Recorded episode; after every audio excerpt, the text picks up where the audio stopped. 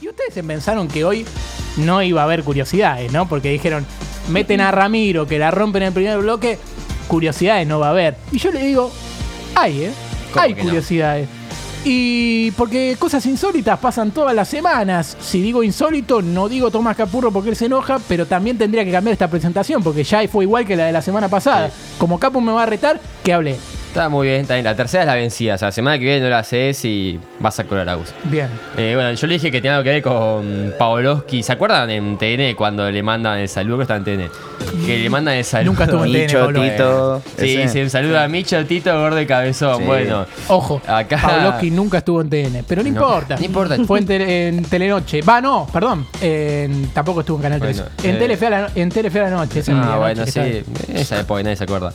Eh, la cosa es que esto pasó en versión mexicana. ¿Por qué? Porque Alfredo Tame, que es un periodista que trabaja en la señal TUDN, durante el partido de fútbol femenino de la América de Santos Laguna, le llega un mensaje que dice así: ¡Qué rico pito! ¡Ah, qué bonito suena!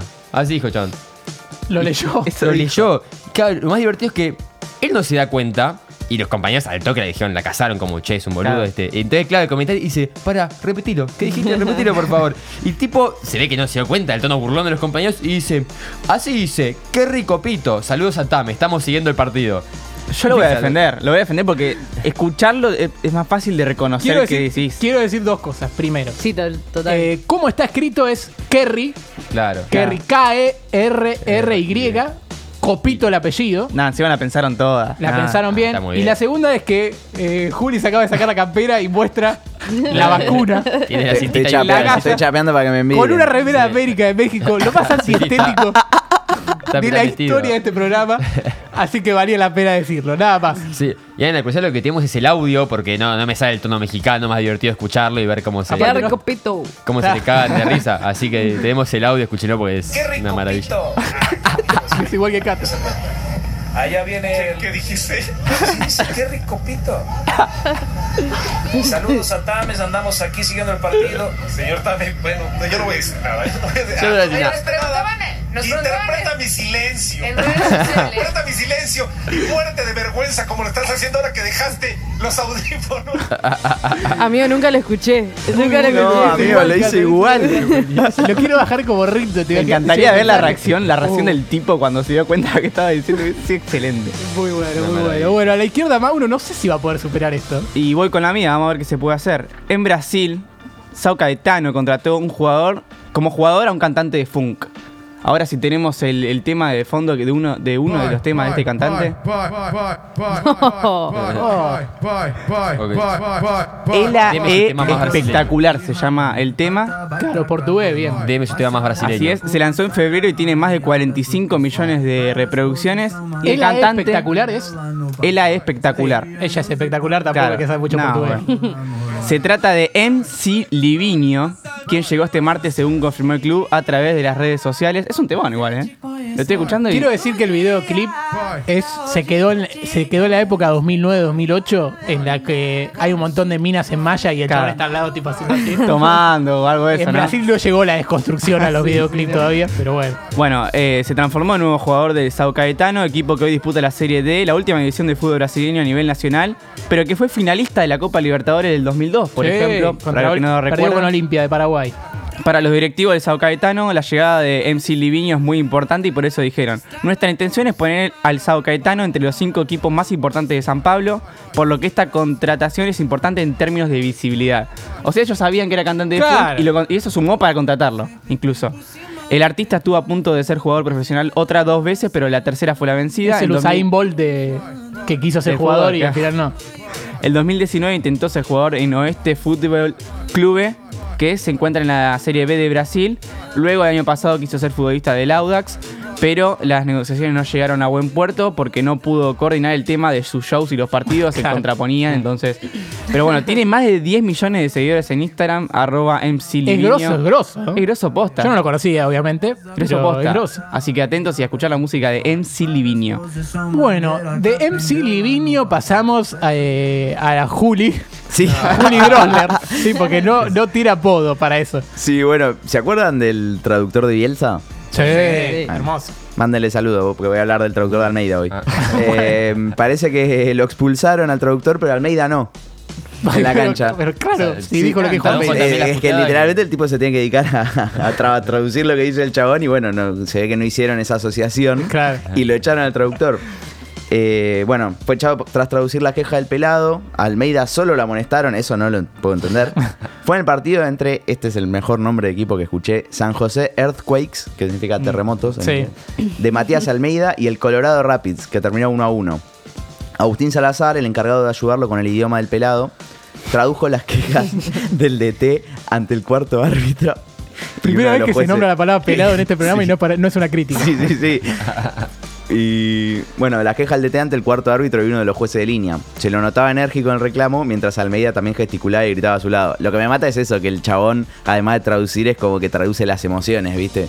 Tipo, no, el chabón va enojado a, Va protestar, a enojado, sí, traducir. porque se compenetra, hay que hacerlo así. Bueno, se ve que las autoridades del partido solo lo entendieron al traductor y fue el que la ligó. Eh, el, cuarto, el cuarto árbitro y el juez de línea señalaron rápidamente al asistente. Entonces, cuando el juez llegó, no dudó y le mostró primero la amarilla y luego la roja. Aunque lo más llamativo pasó unos segundos después. Al entrenador argentino solo lo amonestaron. Almeida se fastidió porque ya no se podía comunicar con los jugadores y la terna arbitral. Está bueno eso, porque lo echás como al traductor y decís, bueno, no me va a romper más la bola porque no Claro, sabe inglés. claro, Ahora, claro. Podrían aprender inglés. Mirá que yo no hablo también inglés, pero ya Sí, está, boludo, es inglés, de no. Dejate de Ganes. joder, boludo. Claro. Por su lado, el traductor se fue sin poder creer que lo hayan echado por literalmente hacer su trabajo. ya son nueve los partidos sin triunfos para el equipo de Almeida, que marcha en el puesto 11 de tres equipos en la, en la conferencia oeste de la MLS. Bueno, así que le está yendo bien, bien. al Sí, pelado. le está yendo bien al pelado de Almeida. bueno, eh, Cata, tu turno, qué sé yo. Bueno, esto es algo que yo haría eh, en un momento de. Últimamente todo son cosas que vos harías. Sí, sí, sí, porque eh, sí, la, la de la vez pasada creo que fue la, la chica que se que la echaron por meterse en el Sí. En la final, en la de la final Copa. de la Eurocopa. Bueno, en este caso, eh, el título de la curiosidad es hizo dos goles en contra y reconoció que los hizo a propósito. Ah, bien. o sea, eh, realmente es algo que yo haría con tal de, de fastidiar. Eh, dice Hashim Muya, futbolista del Inter Alias de Ghana, ingresó desde el banco de suplentes con una sola misión. Atención, meter un doblete en contra para boicotear un presunto arreglo del resultado. Ah, buenísimo. Claro, Ahí yo, lo bancamos entonces. yo cuando leo esto yo pensé que había alguien superior haciendo un arreglo, pero no, atención a esto.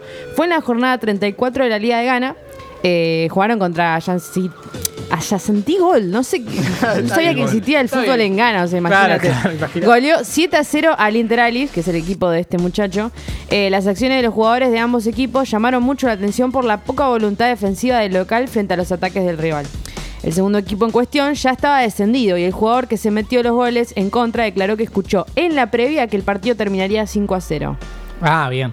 Ya Eh, tenía el dato. Claro, el jugador admitió que lo hizo para estropear el resultado que supuestamente había sido acordado por un sindicato de apuestas.